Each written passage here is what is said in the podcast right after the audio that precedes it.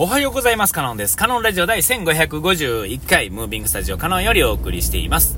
えー、今回はですね、まあ、前回の話のちょっとまあ関連するとか、ふと思ったというかですね、まあ、何回か喋ってるのかもしれませんけれども、改めて、えっと、体がですね、あのちょっと前僕ですね、いろんな病気、あ、去年ですね、あの、病気、いろんな病気に侵されてて、えー、その最後に、なんていうんですか、あの、目の周りとか、唇とかのあれっていうんですかね、え長く続くこのなんか怪しい病気みたいな。ちょっとわかんないですけど結局皮膚科行ってですね薬もろて、えー、このまあ正月ぐらいからですね、えー、実は治ったんですよ。でもうほんまにもう31日までですね唇割れてたんですよね。うん目はね先にその薬でねちょっと塗ったんですけど治ってたんですけど治り始めてたんですけどね、えー、ただしまあまあもうもっと究極に言うとちょっとなんていうんですか、ちょっとまだ、ちょっと、なんていうんですか、赤みがあるんですけど、まあ、これは治っていく過程で、ある程度時間のかかるものなんで、この、いわゆるこの、もう、目開けられへんようななんとかとか、ですね、割れてきて血が出るとかですね、そういうのはもう完全になくなってですね、あとは、まあ、あの、えっ、ー、と、治った状態から、あの、その、元の何もなかった状態にまで、まあ、ゆっくり時間かけて治すみたいなね、まあ、年齢も年齢なんで、えー、まあ、なかなかこう駆け足では戻ってくれへん、こういう、こうなってくるとね。えー、で、まあ、これがまあ、あの、年寄りやと、こう、さらにこう、なていうんですか、こう、シミになったり、シワになったりとかが、えー、加速することになるんだと思うんですね。若い時は、その、そこからまた針がピンと戻るのが、まあ、戻らなくなったりとかするわけですよ。で、えっと、ぎっくり腰がですね、ずっとね、あれやったんですけど、またこの正月前にの最後の仕事でですね、ちょっとあの、休み前で溜まったものをちょっとガッとやらなあかんことがあって、えー、で、その、いわゆるその取引先がその、お正月ね、休んでるおかげでですね、溜まるわけですよね。だから、いつもあの、小分けにしてたものがですね、ある程度まとめてやるとですね、やっぱり体、ね、重たいものをわーっと持ったりすると、やっぱりまとめてくると、やっぱり現れるんですよね。あの、ちょっと無理したら、まあ、なんていうんですかね、若い時の気持ちって言ったらおかしいですけど、この仕事をやっていったからこそだと思うんですけども、どんな仕事でもね、えっと、なんかこう若い時にわーっと勢いでやってた癖がファッと出てしまうんですね。ほんなら、こう、なんとなく想像つくと思うんですけど、腰痛とかはですね、やっぱりパッとこう出てくるんですよ。で、その年末最後の仕事の時に、あちょっと無理して出てきたみたいな感じになってね、あ、やばいやばいやばいやばいみたいな。な感じで、まあ、お正月ですね、ちょっと、えー、なんか長く椅子に座ってたりするとですね、えっ、ー、と、なんかちょっとピキッとなったりとかですね、ああ、良くないな、良くないなと、せっかくこう全体が終わった感じやったのに、ね、やっとこの目とか唇のね、あの、我々問題がですね、えー、小康状態になったあのにですね、えー、去年でね、なんかこういうのは終わるんだろうと思ってたんですが、まあ、こんなもん終わるも何もですね、それは悪くなるための動きをしてたら、また、その、治ったとしてもですね、改めて出てきますよね。これは当たり前なんですよ。えー、で、えっ、ー、と、まあ、とはいえですよ、今はですね、まあ、なんか一通りですね、まあ、あの、まあ、通常運転できる状態ではあるんですよね。えー、えー、で、まあ、良かったんですが、えっと、若い時はですね、その、まあ、治るんですよね。で、まあ、実際は完璧に治っとるよりは、例えば100%の体があったとしてね、えっと、治っ動けるのが、まあ、例えば50%以上が普通に動けるぐらい。で、50%から1%下がるごとにですね、ちょっとずつ、まあ、病気みたいなのがきちっと現れる。まあ、ちょっとした、こう、分岐点みたいなね、えー、分水量みたいなところになってくると思うんですけど、た、た、例え話ですよ。えー、だから、ある程度50%より上に上がってたら、まあ、治った体になると。で、若い時はですね、その戻りがですね、ボーンと上がると。えー、1回病気になりました。49%になりました。えー、医者行きました。薬飲みました。1日寝ました。バーン。99%まで戻りました。こんな感じだと思うんですよね。100は戻らないんですよ。で、えっと、これは年取るごとにですね、戻る数字が低くなっていくんですよね、どんどん。だから、何かの病気が次発症するまでの期間がすごい短いわけですよね。えー、それとか、まあ、あの、量をこなすとですね、すぐそうなったりという感じで、えー、ね、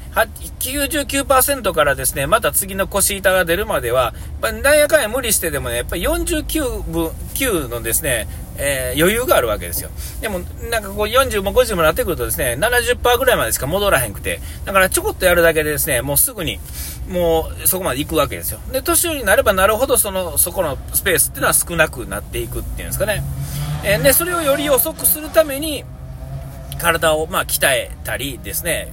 えー、まあ、ストレッチ的なもの、え、ね、動く可動域を増やしていけばですね、なんとかなるとかですね、こう、えー、ていうんですか、こう、芯を作るっていうんですかね、あれはなんていうんですか、えー、体幹ですね、体幹を作ってですね、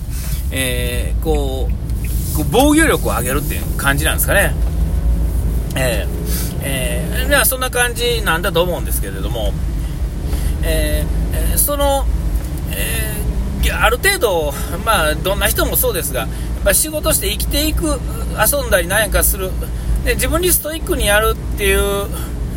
人はいますけれども、ストイックの方向がですね、その長生きとかですね、そういう意味でじゃなくて、なんか格好良くなりたいとかですね、えー、パワフルになりたいっていう方向に振ってる人はですね、ある時突然ドーンと年取ると思うんですよね。えー、で、まあ、筋肉ムキムキの人が長生きするなんてことはあんまりないと思うんですよね。どっちかというと、その、それを筋肉ムキムキの人が長生きしないかっていうと、そんなこともないんでしょうけど、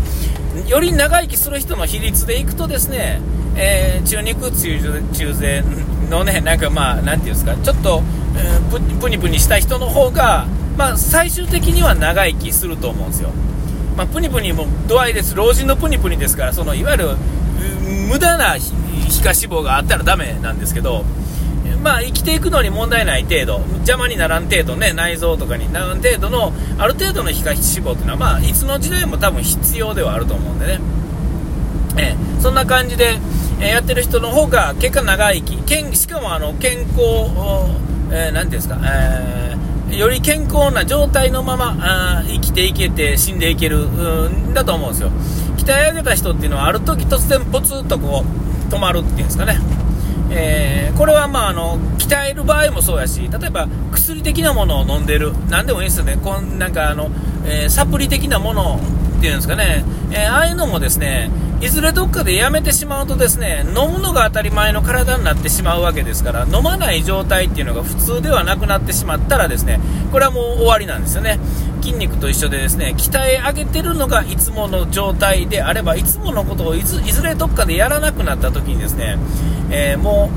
う全然戦えなくなるんですよね、えー、その時にですねその戻りが反発がでかい真ん中にがあるとするならばですね振り切った人はその後逆振りするのが大きくなるんですね。大きい人ほどね、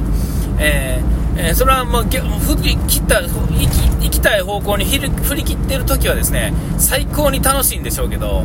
えー、最高に動くし最高な状態。それはもうスポーツ選手がですね、えー命を張ってですねえやってるわけですから、あれは、まあ、あれをね、よりその時に最大のパフォーマンスを発揮してですね、えー、短命でいいという覚悟の上やってはるわけですから、えー、っと、僕はまあちょっとそっち側ではなかったんで、えー、それを楽しませてもらう側ということで、その分のお金やと思えばですね、1000億もですね、高かないわけですよね。えーでもそれはほんま一握りで、ほとんどの人は命かけてるのに、中洲飛ばすで消えていったりとかするわけで、えー、まあ、そういう意味ではですね、あれなんかなと思うと。えー、でですね、今度はもっとこう、下々の僕らみたいなレベルのね、話でいくとですね、えー、その昨日の話と、まあ、繋がるというかですね、よりこう、フィジカルな話ですけれども、えっと、えー、もう使えなくなっているもの、戻るスピードが遅くなっているもの、やのに、やる仕事の内容っていうのは当然ですが変わるはずがないわけですよね。えー、で、なんやったらこう売り上げが上がっていったりとかすると、調子がいい状態になればなるほどですね、忙しくなるわけですよ。で、忙しくなるのに、えー、それをフォローする人がいな、増えていかなければですね、えー、負担が1人に集中してより苦しくなるっていうんですかね。えー、それがまあある程度、まあ、予測できるじゃないですか。あ、ここはいらんなとか、あ増やす、増やしたら人件費が高いから、人件費を上げるっていうのが一番のね、あのー、コストではあるんで、えー、経済学的にはですね、え、できるだけその人をうまいこと使うっていうのがいいんですけど、ほんまにうまいこと使っているように思うんじゃなくて、ただただケチってるだけの場合はですね、えー、潰れるんですね。ほんで、それはまあ会社の話なんで、えー、経済学的にはいいんでしょうけど、えっ、ー、と、そのこと、その本人に、の視点からいくとですね、これはもう完全に悪なわけですよ。ね。え、だからその悪の、でもこう生きていくのにそこにいざるを得ないよ、もう年なんだからっていうのはですね、えー、もうすぐさまですね脱出した方がいいと思うんですね。で脱出したらですねいや回らなくなるじゃないって思うのはもうそんなもん関係ないわけですよ。脱出したらですね脱出したなりにですね、えー、なんとかせなあかんわけですからなんとかするんですよ。それが別にその、なていうんですか、経営者本人が背負うかって言われたら、まあそんなことはまあ絶対ないわけですよね。どっかのその辺の馬の骨拾ってきたいわけで、だけなんで。えー、で、まあ、あの、まあ具体的な話で、まあそのままは、な聞いてたらわかると思うんですけど、えー、僕はもうこんなね、あれなんですけど、えっ、ー、と、高校生でもできるような仕事が基本メインなんですよね。ただ、あの、みんなが基本的にやりたがらない仕事の部分を、まあ、ある程度背負ってるわけで、えー、そうなってくるとですね、誰でもできる仕事やけど、誰でもできない仕事になっちゃってるわけですよ。えー、みんなが避けていくようなものですね。えー、だから、えー、もう、ね、これはもう、いつまでたってもですね、えっ、と、ことあるごとこっちにできるだけ、できるだけ、こう、寄せられてしまうので、え、これはもう、あとはもう脱出するしかない状態にあるわけですよ。